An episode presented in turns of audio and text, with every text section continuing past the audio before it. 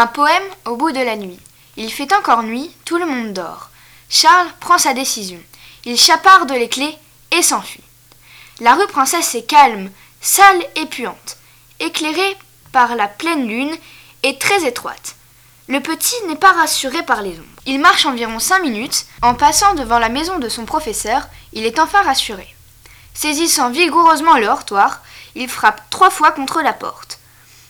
Un pas lourd fait craquer l'escalier et on entend le verrou claquer.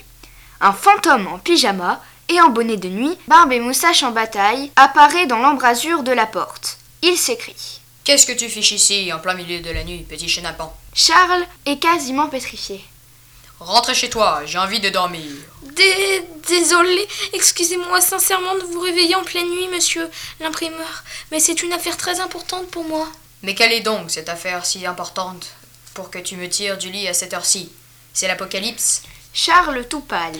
Vous allez sûrement vous manquer de moi. Ne me fais pas perdre mon temps. J'ai du travail demain, je dois dormir.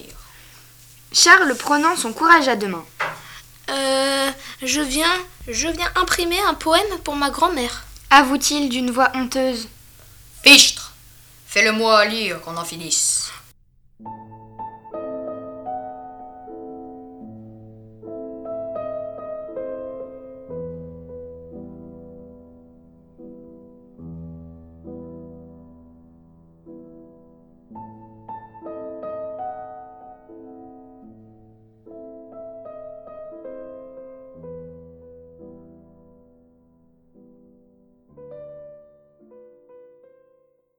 Au coucher du soleil, je vois ton regard dans le ciel. Même si la guerre approche, je te protégerai de mon épée d'acier. Tu sais, bonne maman, je mettrai Paris en bouteille pour la fête des grands-mères. Je t'aimerai à l'infini, même si ma vie se finit. Le lendemain matin, la grand-mère du petit Charles pleure de bonheur en recevant son poème imprimé. Mais comment as-tu fait?